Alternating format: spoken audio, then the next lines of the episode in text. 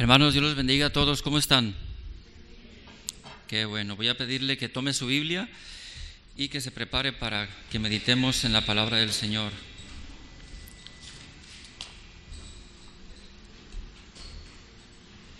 Mire, es, es notable que en este tiempo este, hayamos visto esta serie sobre la santidad, la santidad del Señor, el Dios Santo, pero que también afecta, nos afecta a nosotros, a cada uno personalmente y como congregación, ¿verdad? Y le digo que es importante porque en este tiempo en el cual estamos nosotros viviendo, está el mundo, el mundo viviendo este tipo de situaciones, de convulsiones.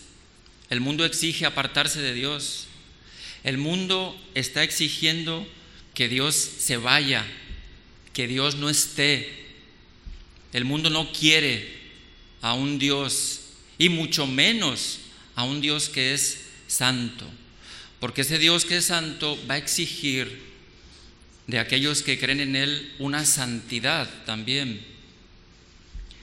Y le digo que es significativo porque acabamos de ver, estamos viendo lo que pasa en el mundo, que el mundo se levanta defendiendo los derechos LGBT y más, que el mundo se levanta exigiendo el asesinato de seres indefensos, de bebés que no se pueden defender, que aún no nacen, y el mundo con su saña, con su dureza, con su frialdad, con toda su maldad y alejamiento de Dios, dicen, maten a esos niños.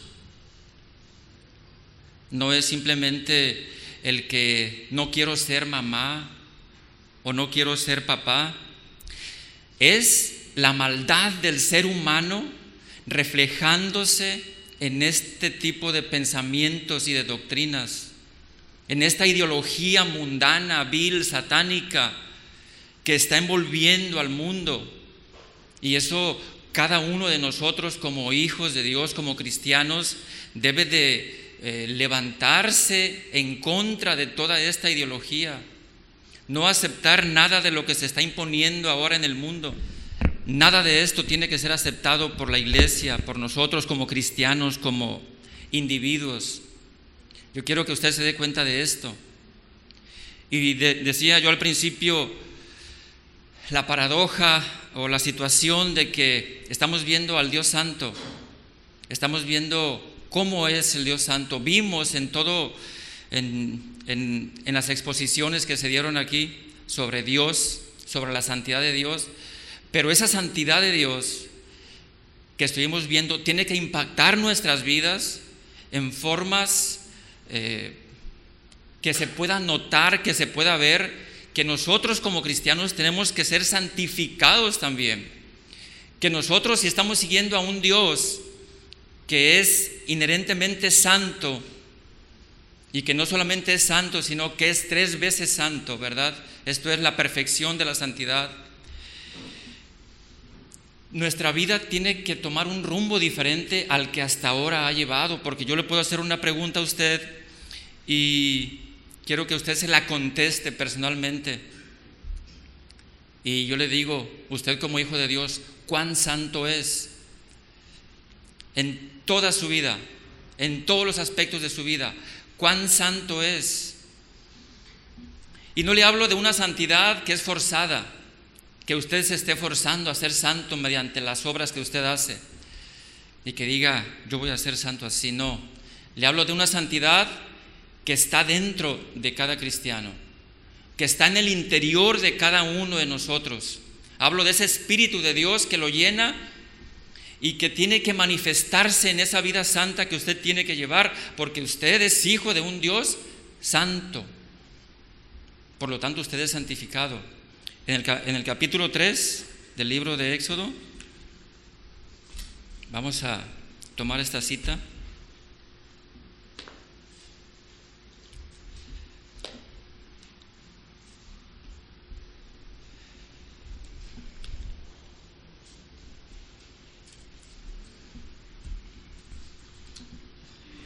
Sigue ahí con la vista, por favor. Dice, apacentando Moisés las ovejas de Jetro, su suegro, sacerdote de Madián, llevó las ovejas a través del desierto y llegó hasta Oreb, monte de Dios. Y se le apareció un ángel, el ángel de Jehová, y se le apareció el ángel de Jehová en una llama de fuego en medio de una zarza. Y él miró y vio que la zarza ardía en fuego y la zarza no se consumía. Entonces Moisés dijo, iré yo ahora y veré esta grande visión. ¿Por qué causa la zarza no se quema? Viendo Jehová que él iba a ver, lo llamó Dios de en medio de la zarza y dijo, Moisés, Moisés. Y él respondió, heme aquí.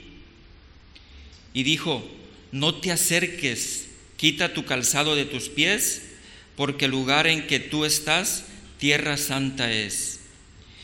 Y dijo, yo soy el Dios de tu Padre, Dios de Abraham, Dios de Isaac y Dios de Jacob. Entonces Moisés cubrió su rostro porque tuvo miedo de mirar a Dios. Dijo luego Jehová, bien he visto la aflicción de mi pueblo que está en Egipto y he oído el clamor a causa de sus extractores, pues he conocido sus angustias. Amén. Muy bien. Mire, partiendo de esta cita, partiendo de esta cita acerca de Moisés, eh, vamos a hablar un poco acerca de esto Va a ser una reflexión corta porque va a ser un recordatorio de todo lo que, lo que nosotros hemos visto durante estas enseñanzas, durante esta serie.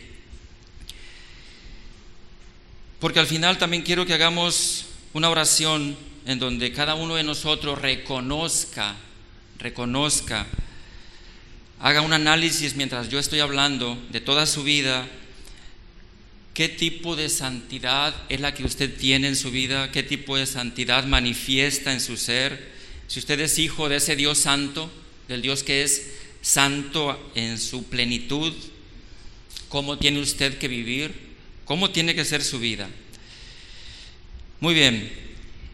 Mire, aquí en este, en este texto que leímos, aquí estamos, estamos viendo que ya Moisés estaba en la segunda etapa de su vida.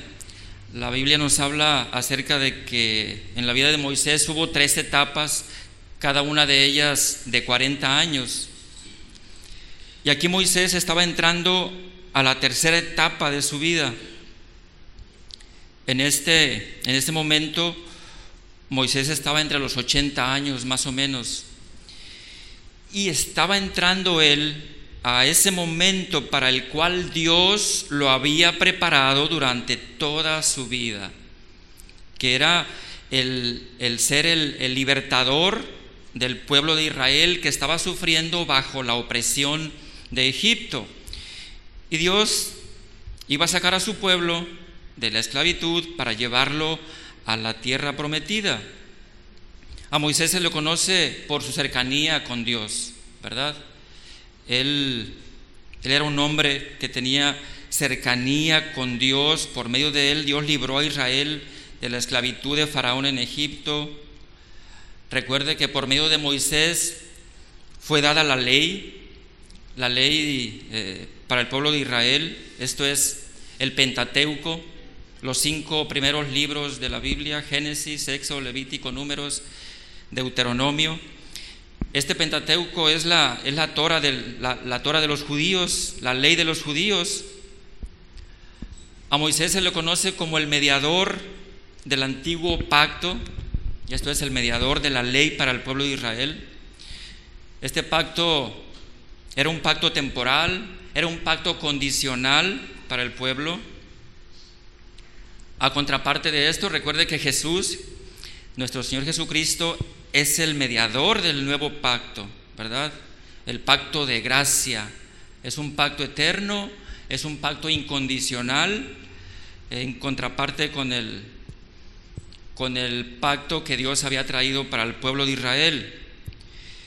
Busque una cita en su Biblia que está en el libro de Hebreos en el capítulo 11 para que estemos más claros acerca de esto, es importante. Hebreos capítulo 9, versos 11 al 15, dice la palabra de Dios. Pero estando ya presente Cristo, Hebreos 9, verso 11. Pero estando ya presente Cristo, sumo sacerdote de los bienes venideros, por el más amplio y más perfecto tabernáculo no hecho de manos, es decir, no de esta creación, y no por sangre de machos cabríos ni de becerros, sino por su propia sangre, entró una vez para siempre en el lugar santísimo, habiendo obtenido eterna redención. Porque si la sangre de los toros y de los machos cabríos y las cenizas de la becerra rociadas a los inmundos santifican para la purificación de la carne, cuanto más la sangre de Cristo, el cual mediante el Espíritu Eterno se ofreció a sí mismo sin mancha a Dios, limpiará vuestras conciencias de obras muertas para que sirváis al Dios vivo. El 15 dice, Así que por eso es mediador de un nuevo pacto, para que interviniendo muerte para la remisión de las transgresiones que había bajo el primer pacto, los llamados reciban la promesa de la herencia eterna, ¿verdad? Esto es hablando de que el pacto que, que Moisés trajo era un pacto temporal, un pacto finito, y un pacto que tenía condiciones. El pacto que nos trajo Jesucristo era un pacto para herencia eterna, fue un pacto para salvación eterna. Este, esta situación nos trae algunas preguntas, como por ejemplo, eh, ¿cómo se salvaban los antiguos? ¿Verdad? ¿De qué manera se salvaban los antiguos? ¿Cómo se salvaban ellos? ¿Por medio de hacer este tipo de obras y sacrificios? o por medio de, algún tipo de rito de, purificación.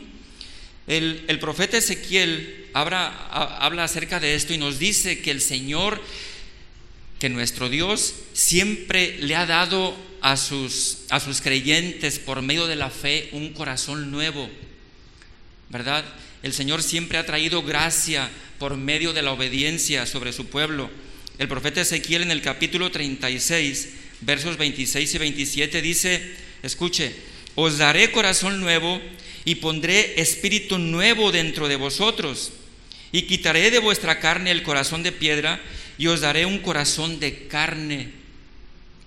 Y pondré dentro de vosotros mi espíritu y haré que andéis en mis estatutos y guardéis mis preceptos y los pongáis por obra.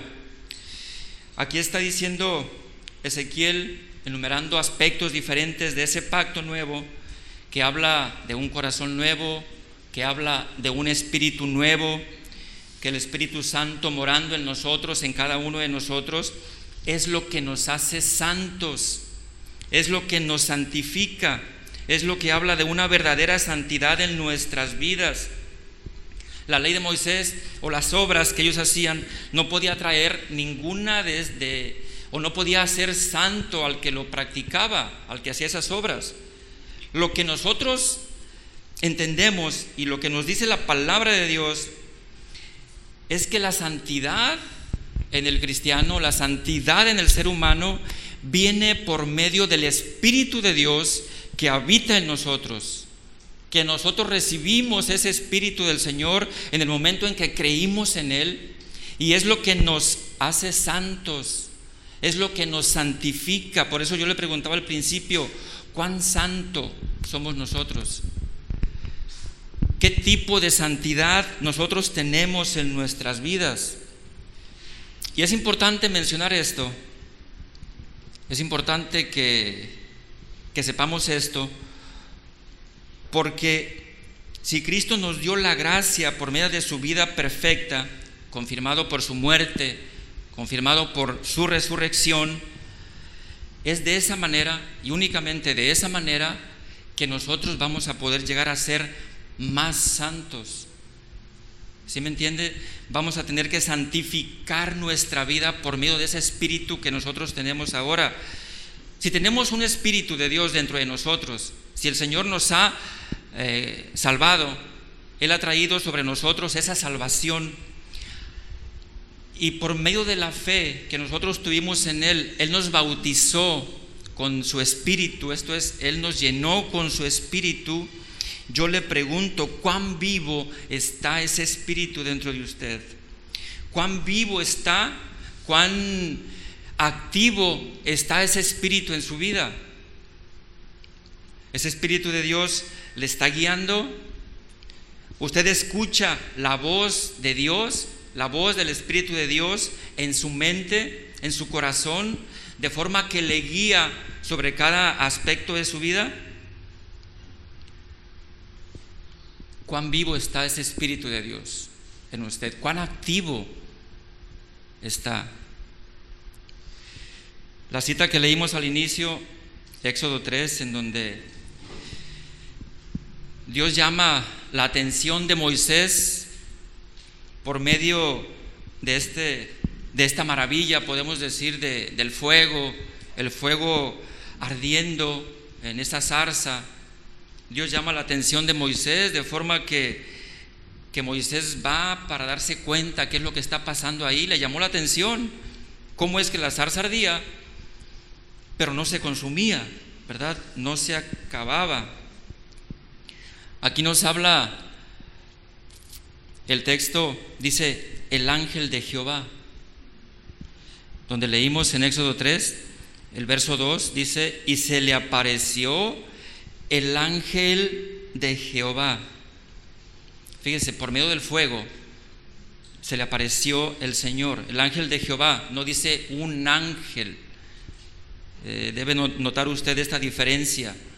Cuando la palabra de Dios habla de el ángel de Jehová, está hablando de la segunda persona de la Trinidad, está hablando de una teofanía, el Señor Jesucristo manifestado a través de, esta zarza. Está hablando de esto, entonces Él es quien trajo ese mensaje para Moisés, Él es quien le habló a Moisés. Hay, muchas, hay muchos textos en la Biblia, la Biblia habla muchas veces acerca de, cómo Dios se aparece al hombre y le marca una ruta, le marca un, itinerario o una forma que tiene que seguir. Este, le voy a dar unos ejemplos de forma rápida, por ejemplo en Génesis capítulo 12, versos 7 al 9, cuando Dios se aparece a Abraham, cuando Abraham llega a la tierra prometida que Dios le había dado a él y a sus descendientes, se aparece a él para darle estatutos y para darle leyes que tenía que seguir. También en Génesis capítulo 18, versos 1 al 33, Abraham mismo recibió a unos visitantes, a tres visitantes, y Abraham los invita a entrar a su casa, ¿verdad? Dios manifestado en estas, en estas personas, en estas tres personas, eh, para también darle, darle aliento, para darle palabra que él tenía que seguir. El mismo libro de Éxodo, capítulo 24, versos 9 al 11, Dios aparece a Moisés y a Aarón y a sus hijos, también a los 70 ancianos, para darles instrucciones de lo que tendrían que hacer. Deuteronomio capítulo 31, versos 14 al 15, Dios se aparece a Moisés y a Josué cuando se transmite el liderazgo para Josué. Eh, a Job también en el capítulo 38, verso 42, Dios le respondió a Job desde una tempestad. ¿verdad? Y habló largamente con, con Job, usted se acuerda, ¿verdad? Cuando Dios le responde a Job, dándole respuesta a las preguntas existenciales que Job tenía. Pero aquí en esta situación específica, en donde el Señor se aparece a Moisés, le habla a Moisés, por medio de esta zarza y del fuego, es importante eh, que nosotros notemos este elemento, el fuego, porque la palabra de Dios nos, nos habla acerca del Señor, nos dice en muchas ocasiones, en Hebreos capítulo 12, verso 29, por ejemplo, dice que nuestro Dios es fuego consumidor. La palabra de Dios también nos dice que el Espíritu Santo que habita en nosotros es fuego. Cuando el Espíritu Santo descendió sobre aquellos 120 por primera vez que estaban reunidos adorando al Señor, dice que se repartieron sobre ellos lenguas como de fuego, que eran visibles, ¿verdad? Dando a entender el fuego que había en ellos, el fuego que los llenaba, que el Espíritu Santo se representa también, una de las formas en que se representa es por medio del fuego. Y bueno, hablando de la santidad que el Espíritu Santo trae a la vida del ser humano, nos damos cuenta que no es opcional. Escúchele que lo voy a decir. Como cristianos tenemos que vivir una vida santa y esto no es opcional. La vida santa para el cristiano es una exigencia, ¿verdad? Porque servimos a un Dios que es santo, a un Dios que es santidad completa. Un Dios que no puede permitir delante de Él ningún tipo de contaminación, de inmundicia, ningún tipo de pecado, nada que no vaya de acuerdo a su pureza, a su justicia, a su santidad. Y nosotros como hijos de Dios, receptores de ese Espíritu de Dios, para nosotros la santidad se convierte en una exigencia. Sin embargo, yo le decía al principio, la santidad no la manifiesta usted con obras que usted haga por esfuerzo propio. La santidad debe ser un reflejo de ese Espíritu que habita en nosotros, que nos llena, que nos cubre, que nos lleva a vivir de una forma que nosotros mismos nos demos cuenta que tenemos que acercarnos a Dios en santidad. Mire, aún desde, desde el Antiguo Testamento, en el, en el libro de Levítico, en el capítulo 11, en el verso 45, el Señor dice, porque yo soy el Señor, escuche, porque yo soy el Señor que os ha hecho subir de la tierra de Egipto para ser vuestro Dios. Y vea lo que dice el Señor. Seréis pues santos porque yo soy santo.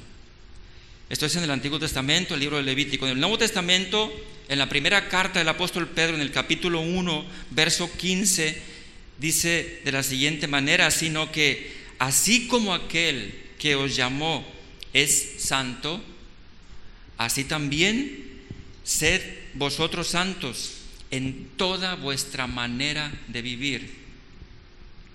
Vea.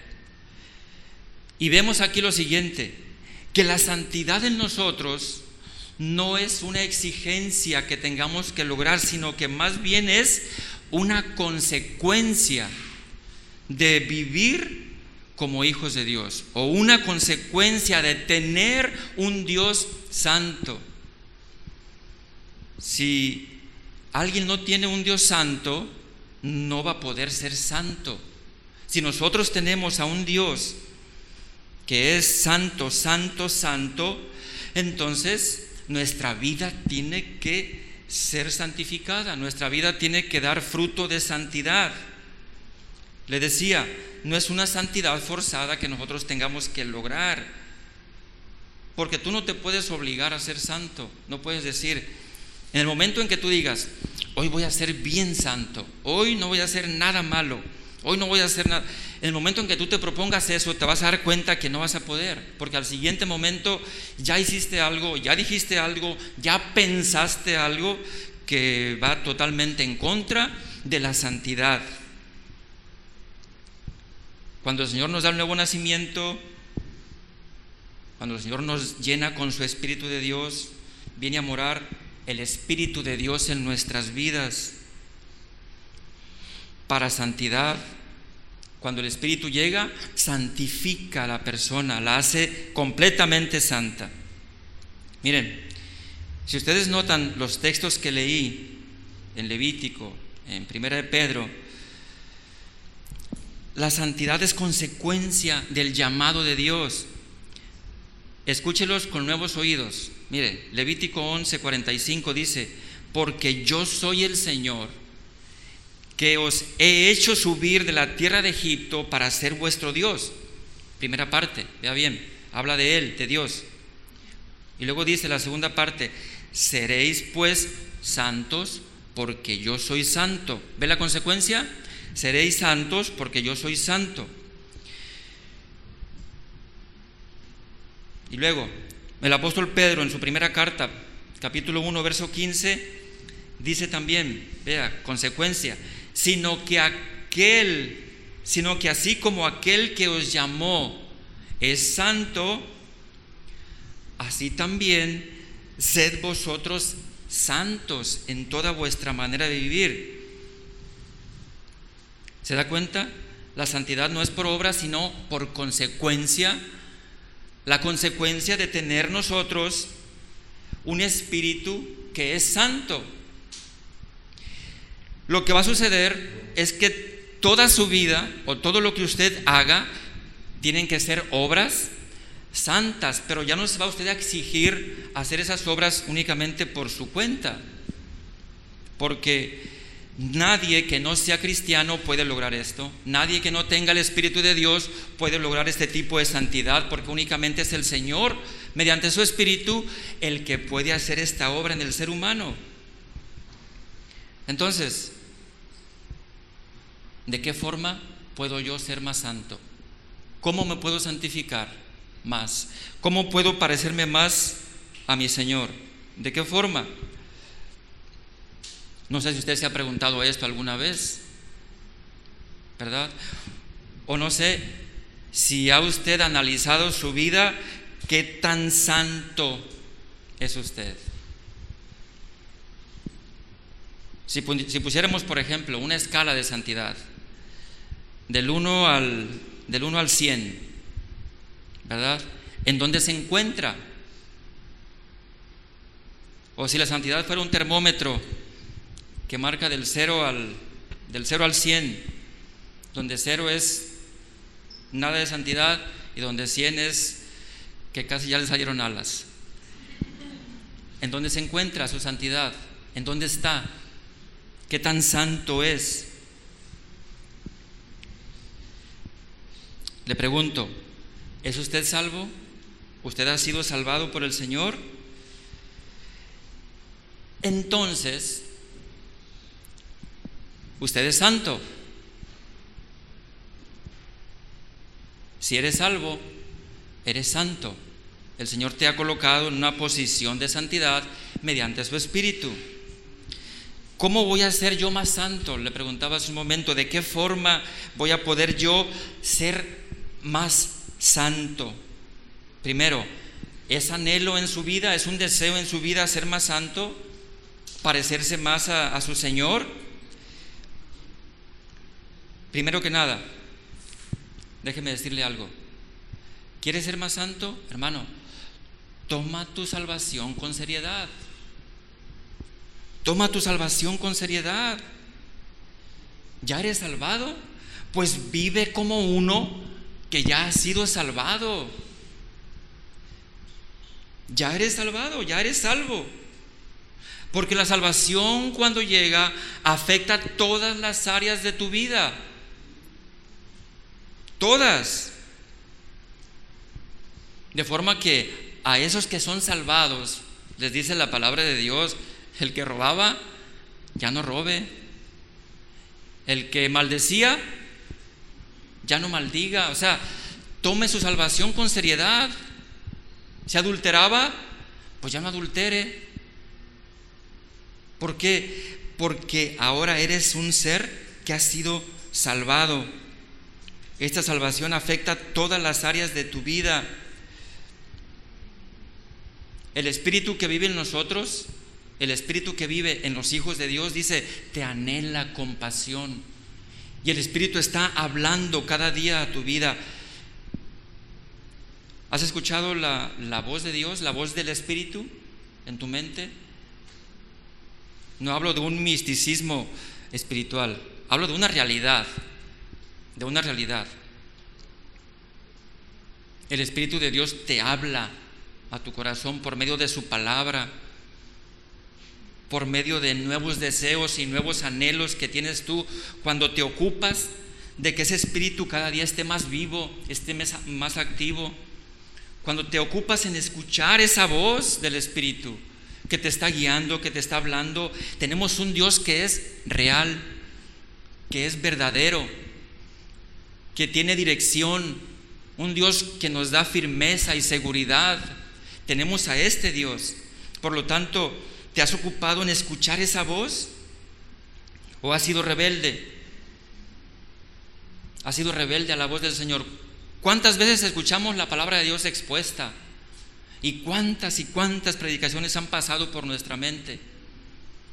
Y escuchamos esa voz pero dentro de nosotros también hay una rebeldía inherente al ser humano, esa rebeldía que nos lleva a rechazar y alejar nuestras vidas de Dios. Pero ¿qué es más fuerte en ti? ¿La rebeldía o el Espíritu de Dios que te llama a la obediencia, que te llama a obedecer? No estás solo en esta lucha, hermano. Mira, si tú tienes el Espíritu de Dios en tu vida, el libro de los Hechos, en el capítulo 1, verso 8, dice que tú tienes poder. Tú tienes poder. Tienes el Espíritu de Dios, tienes poder. El Señor dice, recibiréis poder cuando haya venido sobre vosotros el Espíritu Santo, ¿verdad? Recibiréis poder. ¿Para qué? Para testificar de Él para testificar de su grandeza, de su poder en tu vida, para testificar de Jesucristo, de lo que Él trae, de la salvación. Y ahora que ha venido sobre ti ese espíritu, ese espíritu de Dios, ahora tú eres un templo, eres templo de Dios. El apóstol Pablo cuando les escribe a los Corintios en su primera carta, capítulo 3, verso 16, dice, ¿ustedes ignoran o no saben que son templo de Dios? Y que el Espíritu de Dios mora en vosotros, vive en ustedes.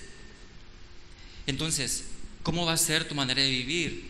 ¿De qué forma tú puedes santificarte más? Yo no sé usted, pero eh, a través de, de, esta serie de predicaciones acerca de conociendo al Dios santo, al Dios que es santo, no, no, no puede ser que todo esto haya pasado, hayamos escuchado, hayamos, nos hayamos visto expuestos a esta palabra y que esa palabra no traiga un fruto en nuestra vida. Esa palabra tiene que haber llegado porque la palabra nos expone ante ese Dios santo. Mire, cuando Moisés estuvo expuesto ante esa manifestación del Dios santo, ante esa teofanía, ante esa zarza ardiente. Él se maravilló por el fuego, él se maravilló porque la zarza no se consumía. Pero cuando se acercó ahí, el Señor le dice, quita las sandalias de tus pies. Lo detuvo el Señor, detente y quita las sandalias de tus pies porque estás en lugar santo. ¿De qué nos habla esto a nosotros? ¿A dónde nos lleva? Nos lleva a que si habitamos en la presencia de un Dios santo y más, si tenemos a ese Dios santo habitando y viviendo en nosotros, ¿qué tenemos que quitar de nuestra vida? ¿Qué tenemos que alejar de nuestra vida que no agrada a ese Dios? En el Antiguo Testamento, eh, si alguien se atrevía a traer inmundicia, cerca de Dios, delante de Dios, en el arca del pacto, acercarse inmundo. El Señor fulminaba en ese momento a esas personas. Traía juicio inmediato sobre ellos. Fuego de Dios caía y los consumía. Ahora que nosotros estamos viviendo en, este, en esta dispensación, no podemos traer a nuestro ser, a nuestro cuerpo, a nuestro espíritu, contaminación de ningún tipo porque recibiremos juicio también. Ya no recibiremos un juicio inmediato que traiga muerte sobre nosotros, pero vamos a recibir un juicio, porque Dios al que ama disciplina y azota al que recibe por hijo. Habla de disciplina, habla de castigo, habla de azotes. Por lo tanto, tenemos que tener nosotros nuestra vida santificada delante de Dios. De esto se trata todo lo que, lo, que se ha expuesto aquí. De esto se trata el tener a un Dios que es santo. No solamente es verlo a Él allá en su santidad completa, ni conocer de Él. Se trata de que afecte nuestras vidas, de que esa santidad de Dios llegue a nuestros corazones, a nuestros pensamientos, llegue a todo y afecte todo nuestro ser. Y afecte cómo yo pienso de Dios, cómo pienso de mi prójimo, cómo mejorar mi relación con Dios, cómo ser más santo, los tiempos lo exigen, hermano. Estamos viendo cómo la maldad se levanta y la maldad no tiene ninguna vergüenza de mostrarse ante la gente. La maldad quiere dominar el mundo, el pecado, la inmoralidad, la idolatría, vivir sin Dios. Le repito, la, la gente anhela, quiere echar fuera a Dios. La gente no quiere a Dios en sus vidas, en sus instituciones, en el gobierno. Estamos viendo cómo todo todo, todo lucha por echar fuera a Dios a un lado. No quieren de Dios. ¿Qué estamos haciendo nosotros como hijos de Dios, aquellos que tenemos a ese Dios que es santo? ¿Cómo estamos viviendo? ¿Cómo estamos siendo más santos? Recuerde que si estamos aquí todavía, si estamos en el mundo como cristianos, Dios ya nos salvó, ya somos salvos, sí, pero ¿para qué nos tiene aquí Dios? ¿Para qué nos tiene aquí el Señor? ¿Como adorno? ¿Como bonitos? ¿Cuál es la misión de la iglesia? ¿Por qué está la iglesia todavía en la tierra? ¿Por qué no ha venido el Señor aún a levantar a los suyos? Porque aún tenemos nosotros que mostrar esa santidad en medio de un mundo corrupto y pervertido, en medio, de un mundo que se pierde, de un mundo que se va y se pierde para siempre. Hablando a los colosenses, el apóstol Pablo en el capítulo 3, en el verso 5, les dice, haced morir pues lo terrenal en vosotros. Y habla de cosas que están afectando, están afectando la vida, están alejando la santidad, están haciendo que no seas productivo para el reino de Dios, dice, haced morir pues lo terrenal en vosotros, fornicación. Y esta palabra no habla únicamente de, del acto sexual, sino habla de todo aquello que es contaminación moral, como pornografía, como pensamientos impuros. Haced morir pues lo terrenal en vosotros, fornicación, impureza. Vea, todas estas cosas son contrarias a la santidad de Dios pasiones desordenadas, malos deseos y avaricia, que es idolatría, cosas por las cuales la ira de Dios viene sobre los hijos de desobediencia. Pero escuche, en las cuales, dice, vosotros también anduvisteis en otro tiempo. Él está remarcando aquí, ustedes eran así, anduvieron así. Dice, cuando vivíais en ellas. Pero ahora, dice el verso 8, pero ahora dejen también ustedes todas estas cosas. A lo mejor ustedes dicen, yo ya no practico nada de eso, ni fornicación, ni impureza, ni pasiones desordenadas, malos deseos y avaricias, ni idolatría. ¿Estás seguro? Dice, porque lo, también tienes que dejar todas estas cosas, dice, ira, enojo, malicia, blasfemia, palabras deshonestas de vuestra boca. No mintáis los unos a los otros, habiéndoos despojado del viejo hombre con sus hechos y revestidos del nuevo, el cual conforme a la imagen del que lo creó, escuche usted la santidad, revestidos del nuevo, el cual conforme a la imagen del que lo creó, se va renovando hasta el conocimiento pleno. ¿Se da cuenta cómo tenemos que vivir? ¿Se da cuenta las exigencias de la santidad para nosotros? Quita todo aquello que no sirve para la santidad. Moisés tuvo que quitar las sandalias de sus pies. Josué también tuvo que hacerlo. En Josué 5:15 Quita la inmundicia, quita lo sucio, quita aquello que va en contra de la santidad de Dios, quita aquello que está afectando tu relación con Dios. Tal vez tú te preguntes, este, ¿por qué Dios no te habla directamente o no te hace sentir su presencia? ¿O, por qué eh, Dios se siente tan lejano de tu vida? Bueno, tú tienes al Espíritu de Dios, si eres hijo de Dios, no tiene que estar lejano, está dentro de ti. Pero permite que el Espíritu Santo se escuche, no lo apagues con tus acciones. No lo apagues. Permite que el Espíritu Santo hable a tu vida, que te traiga esa dirección, que te traiga esa santidad que necesitas. Quita todo aquello que no sirve. El Espíritu Santo, el Espíritu de Dios es fuego consumidor. Él puede hacerlo. Él puede consumir todo lo que no sirve, todo lo que se va. Él puede consumir todas las impurezas de tu vida. El Espíritu Santo en tu vida va a consumir todo lo que no sirve. No te quemará a ti. Va a consumir aquello que es ajeno a Dios, aquello que no, no necesitas tú. Juan el Bautista dijo, él dijo, viene uno tras de mí del cual yo no soy digno ni de besarle los pies, quitar sus sandalias, dice, Él los bautizará con Espíritu Santo y fuego. Esto es, va, ese Espíritu Santo va a consumir, incluso el Espíritu Santo va a consumir tu vida.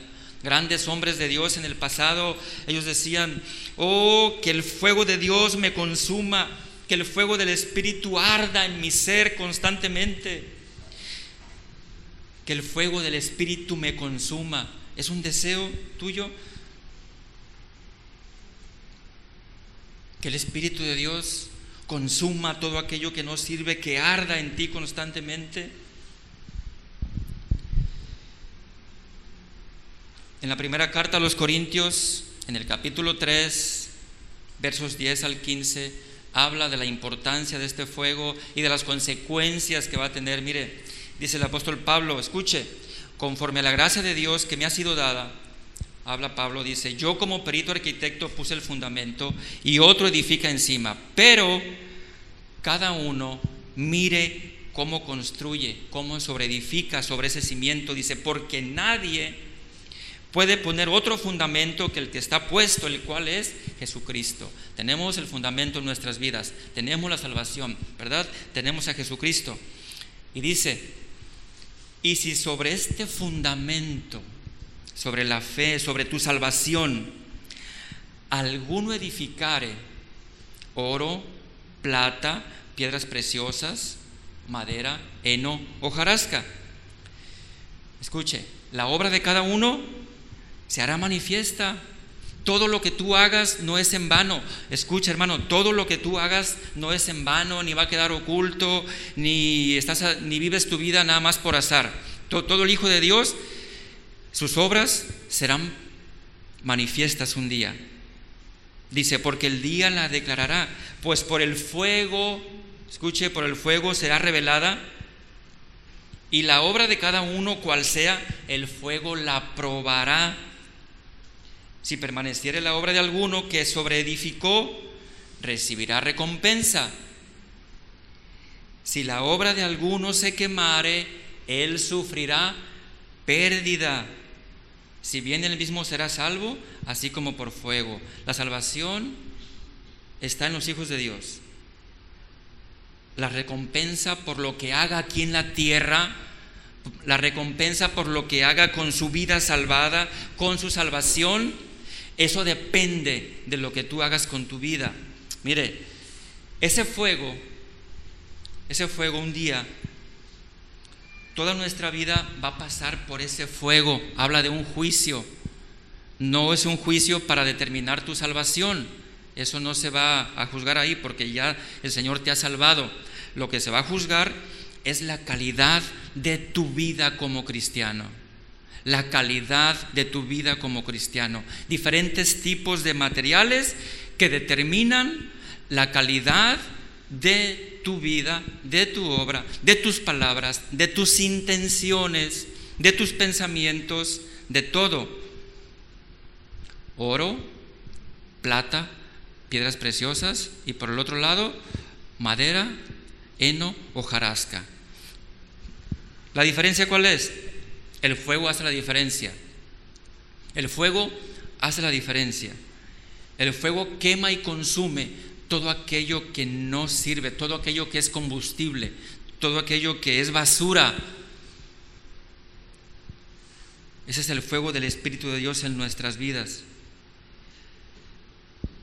Lo que aguanta el fuego, lo que resiste el fuego, son los materiales duros, preciosos, aceptables, oro, plata y piedras preciosas.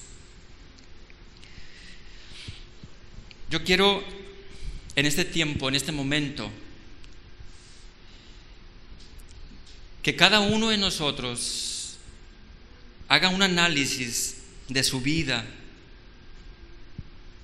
porque a eso nos lleva, a eso nos lleva el, el, haber meditado sobre, sobre este Dios que es santo, de cómo está nuestra vida en santidad delante de Dios, de qué cosas hay en tu vida que tienen que ser quemadas por ese Espíritu de Dios, que tienen que ser llevadas, este, fulminadas, consumidas, que no tienen ya que estar ahí en ti, en tu vida. Permite tú, hermano, que ese fuego consumidor se lleve toda la basura. No almacenes paja en tu vida, no almacenes basura, no la, no la juntes, no amontones leña, porque la leña arde, la paja se consume también con el fuego. Que en tu vida haya únicamente materiales que resistan el fuego, el fuego del Espíritu. Porque hay un día, según lo que leímos aquí, que todos nosotros nos vamos a presentar ante Dios con nuestra vida, con nuestras obras. Y lo vamos a presentar al, Todopoderoso. ¿Cómo ¿Qué es lo que tú le vas a presentar a Él? Él va a traer fuego sobre eso. Él va a traer fuego del Espíritu. Él va a traer juicio sobre cada obra y cada palabra que tú haces y que tú dices. ¿Va a pasar la prueba? Dice, Él mismo será salvo, aunque así como por fuego. Habla de recompensas, habla de mansiones eternas, habla de premios Así es. Es lo que nos dice la palabra de Dios. ¿Cómo está tu vida delante de Dios? Yo voy a, a pedirte, hermano,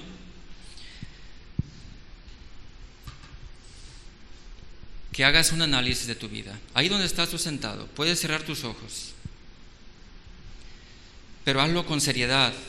Toma tu salvación con seriedad. Sé serio en tu relación con Dios. Haz un análisis, hermano, haz un análisis. Piensa, piensa tú solo ahí, nadie te está viendo, nadie te va a criticar, pero tú solo piensa ahí. Piensa en esas cosas que tú tienes que dejar. Piensa en aquello que que debes de echar fuera tu vida. Pídele perdón a Dios si has contristado al Espíritu Santo, esto es, si no has dejado que el Espíritu te guíe, que el Espíritu te moldee, si no has permitido que el Espíritu de Dios esté hablándote, dirigiéndote, pide perdón a Dios, dile, Padre, perdóname. Incluso puedes hacer ahí donde estás una confesión una confesión de todo aquello malo que tú no quieres